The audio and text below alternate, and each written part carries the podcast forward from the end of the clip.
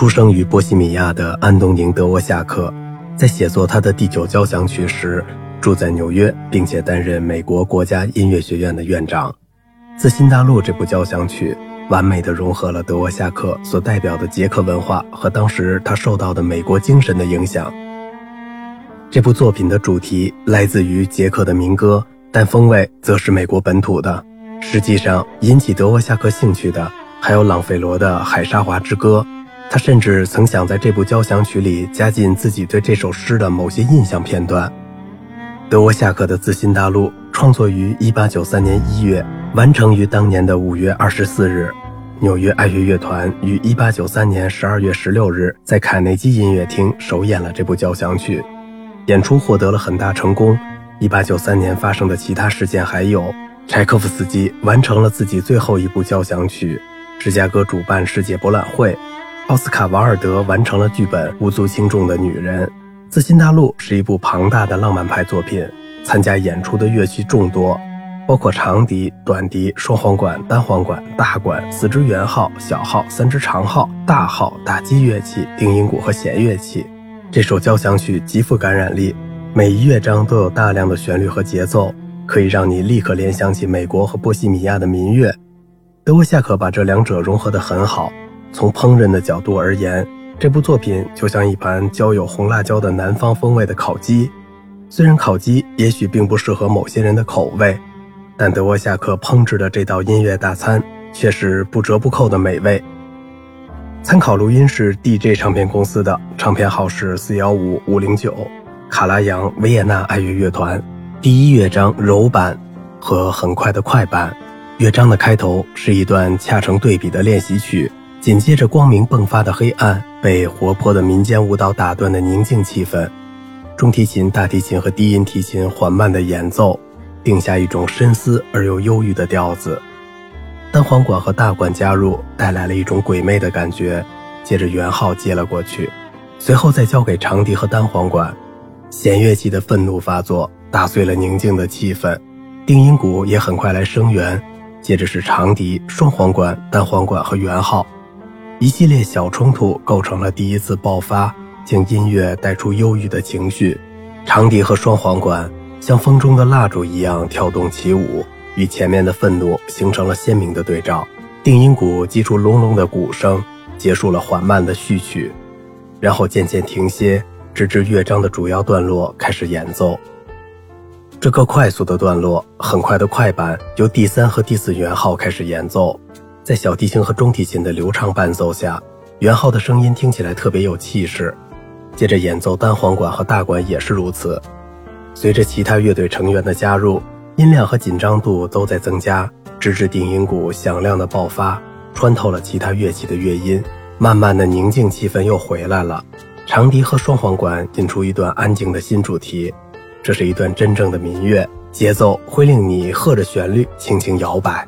长笛开始独自演奏第一支旋律，能量似乎现在才开始消退，剩下一种无精打采的松弛状态。但等小提琴接过旋律，他们便开始加油打气，直至由铜管乐器主导发生另一次爆发，而弦乐器则在一边彼此较着劲。圆号吹出一声清脆的召唤，好像宣告黎明的到来。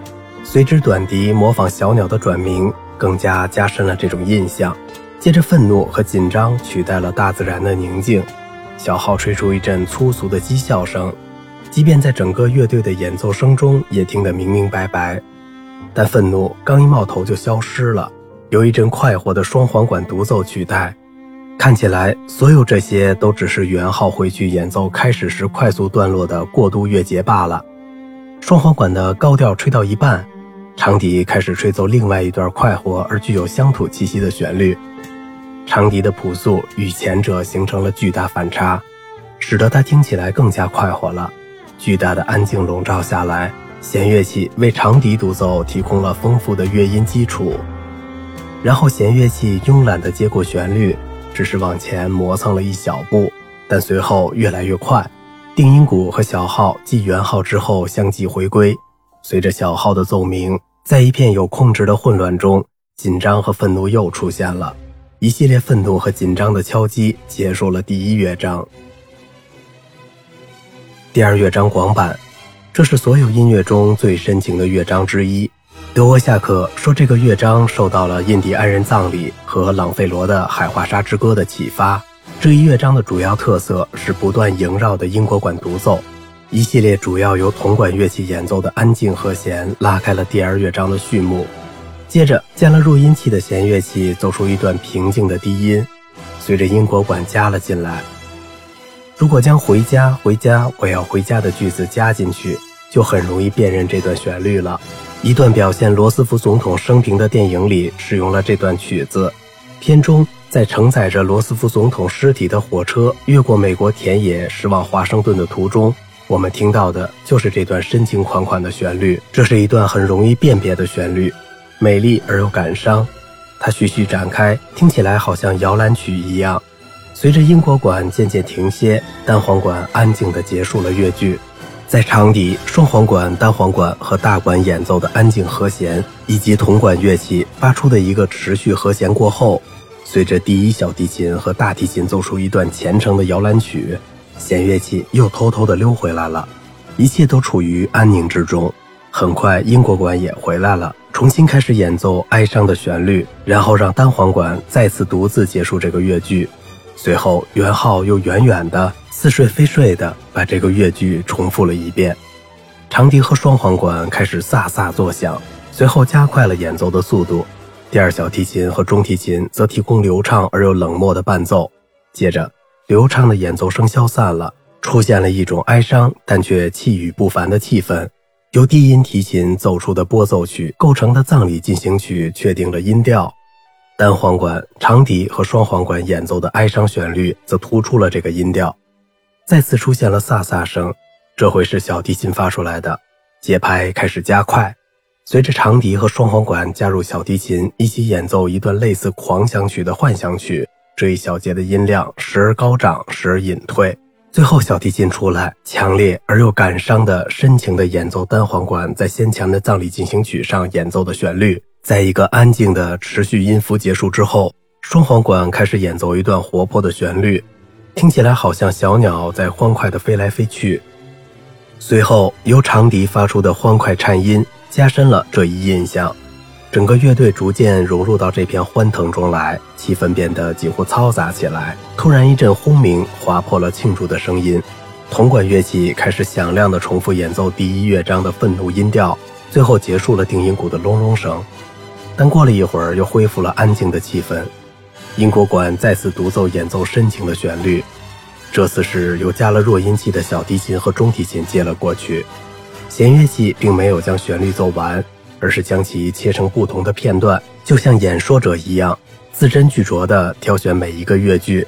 等所有的能量都消失了，小提琴独奏和大提琴独奏开始了对主题的二重奏表演。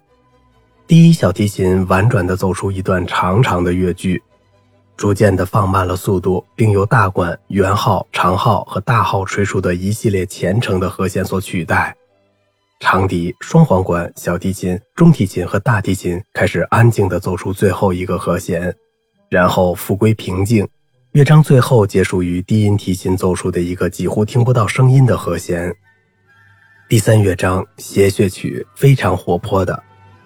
德沃夏克在这里又一次受到了《海华沙之歌》的启发，选择为这首诗中描绘的丛林节日和土著人的舞蹈绘就一幅音乐画面。尽管这一乐章的灵感来自于美国，德沃夏克所具有的捷克文化的底蕴同样受到了明显的反映。这首曲子也可以看作是一首波西米亚农民的舞曲。这一快速乐章主要由三角铁和强有力的定音鼓演奏。长笛、双簧管、单簧管和大管提供支持，接着弦乐器建立起节拍，长笛、双簧管和单簧管在此基础上开始演奏一段活泼而又隐秘的舞曲风格的旋律，听上去有点粗鲁，特别是弦乐器开始演奏的时候。接着，随着整个乐队接过旋律，又变得像异教仪式一样狂乱起来，而小提琴奏出的刺耳声音。又使旋律变得更为兴奋起来，随后又开始重复演奏整个第一段落。重奏过后，随着节拍的放松，紧张感消除了，弦乐器和大管开始带来一段更加具有诗情画意的段落。首先出场的是长笛、双簧管和大管，开始段落令人毛骨悚然。机关枪式的乐句结束了，取而代之的是一段欢快的乐句，营造出一幅风平浪静的大海或者柔软舞姿的意象。大提琴拉出丰富的音调，并且接过旋律，听起来好像更优雅和礼貌了。然后就一直能听到三角铁在幕后发出的敲击声。等乐句奏完，小提琴接过了旋律，静静地重新请出了前面听过的参差不齐的音型，疯狂慢慢匍匐回来，重新开始冒头，但已经没有了力气。三角铁再次欢快地奏出优雅的旋律，小提琴甚至营造出一段更无聊的段落，但是优雅仍然占据着主导地位。随后，小提琴又开始重新演奏一开始拉过的生硬乐句，取代了先前优雅的旋律。愤怒和神秘开始迅速寄居，音量更响了，开始重新演奏开始时的乐章。一阵乐音的轰鸣开始了这一乐章的最后一个部分的演奏。弦乐器发出一个恐怖的颤音，接着是圆号强有力的演奏，和仍然莺歌燕舞的长笛和双簧管形成了很大的反差。随后，元昊营造的紧张气氛渐渐增强，直至爆发出一阵轰鸣，好像一次痛快的释放。随着能量的释放，紧张渐渐减弱，乐器一件接一件困倦地退出，只留下单簧管和中提琴。最后，他们的声音也渐渐平息了，出现了短暂的沉寂。随后，由定音鼓带头，整个乐队开始演奏最后一段愤怒的和弦。第四乐章，热情的快板。弦乐器发出的越来越快的愤怒咆哮声，揭开了猛烈的第四乐章的序幕。小号和圆号主导演奏的第一支旋律，听起来有种上午的感觉。等弦乐器接过演奏任务，旋律变得越发坚定了。随着小提琴开始快速演奏，节拍加快了。长笛、双簧管和单簧管加入后，演奏变得像飓风一样猛烈。第一次退却，反复制造出一种不自信的声音。远处传来的波的可怕敲击声和豪爽的单簧管独奏，强化了这种感觉。虽然仍然有些战栗，这一段落还是比较宁静和抒情的。但是等小提琴开始演奏旋律，紧张感又增强了。定音鼓的隆隆声恢复了一些上午的激情，与宁静而又神秘的氛围交替出现。在一片喧闹声中。长笛和单簧管加进来，重新演奏第二乐章的主题。不同的是，又加上了最后乐章的怒火，听起来好像这部交响曲在曲折地进行了一些模糊的拓展过后，开始了寻找自身的努力。然后，在一次乐音的逐步累积后，出现了一次轰鸣的爆发。这一乐章开始之初的凶猛劲儿又回来了，而等到小号和圆号吹响，愤怒就完完全全的恢复了。一阵哀伤的平静取代了战斗，双簧管和圆号悲哀地结束了一切。大提琴试图恢复欢乐的气氛，在长笛和双簧管的帮助下，让我们再次联想到了鸟的转鸣，终于营造出一片充满田园气息的安静氛围。特别注意倾听长笛和双簧管与大管形成的反差，圆号温柔地吹响了，标志着幻想的终结。随着圆号演奏速度的加快。引来了另外一次乐音的轰鸣，一片疯狂而又控制的混乱场面。最终，大家都精疲力尽，疯狂不见了。单簧管独自加入演奏，其他乐器只是零星发出几声微弱的声音。然后，圆号在定音鼓安静的伴奏下，就像在葬礼上轻奏葬礼号一样，悲伤的回忆失去的力量。在这一片精疲力尽的状态中。小提琴和中提琴带头发动最后一次集结，领导其他乐器对乐章的开始旋律进行了一次持久的重奏。因为小号、圆号和定音鼓是这堵音墙的主要支撑物，所以声音显得很响。突然，仿佛受到最后一次挣扎的鼓励，节拍开始加快，全体乐器加快了演奏。最后的和弦由管乐器奏出，随后渐渐平息。菲利克斯·克劳斯，克利夫兰交响乐团英国管独奏手。德沃夏克的许多作品都有种期盼的感觉，但是对我来说，没有哪里比他最后一部交响曲的第二乐章中的英国管独奏更动人。尽管受到美国气质的影响，回家的主题还是放之四海而皆准的。有朝一日，人们终会理解德沃夏克音乐中的真正期盼：一只脚在新世界，另一只脚在旧世界。可供选择的录音版本：卡拉扬维也纳爱乐乐团。尽管卡拉扬的一些速度有点慢，特别是第一乐章，但仍然是一次上佳的演出。维也纳爱乐乐团的木管乐器独奏更是为之锦上添花，音效很出色。冯多南伊克利夫兰交响乐团。一次忠实于作曲家意图的出色演出，听起来很自然。某些段落的演奏不同凡响，特别是第二乐章。瓦尔特哥伦比亚交响乐团，二十世纪最富传奇色彩的音乐大师指挥的出色演出。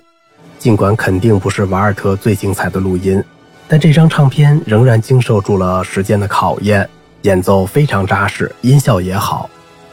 如果你欣赏这首曲子，德沃夏克的交响曲作品都很优秀，不过紧随自新大陆之后，最值得欣赏的是他的第六、第七和第八号交响曲。同样有意思的还有他梦幻般的大提琴协奏曲和同样精彩的小提琴协奏曲。好啦，今天的节目就到这里了，我是小明哥，感谢您的耐心陪伴。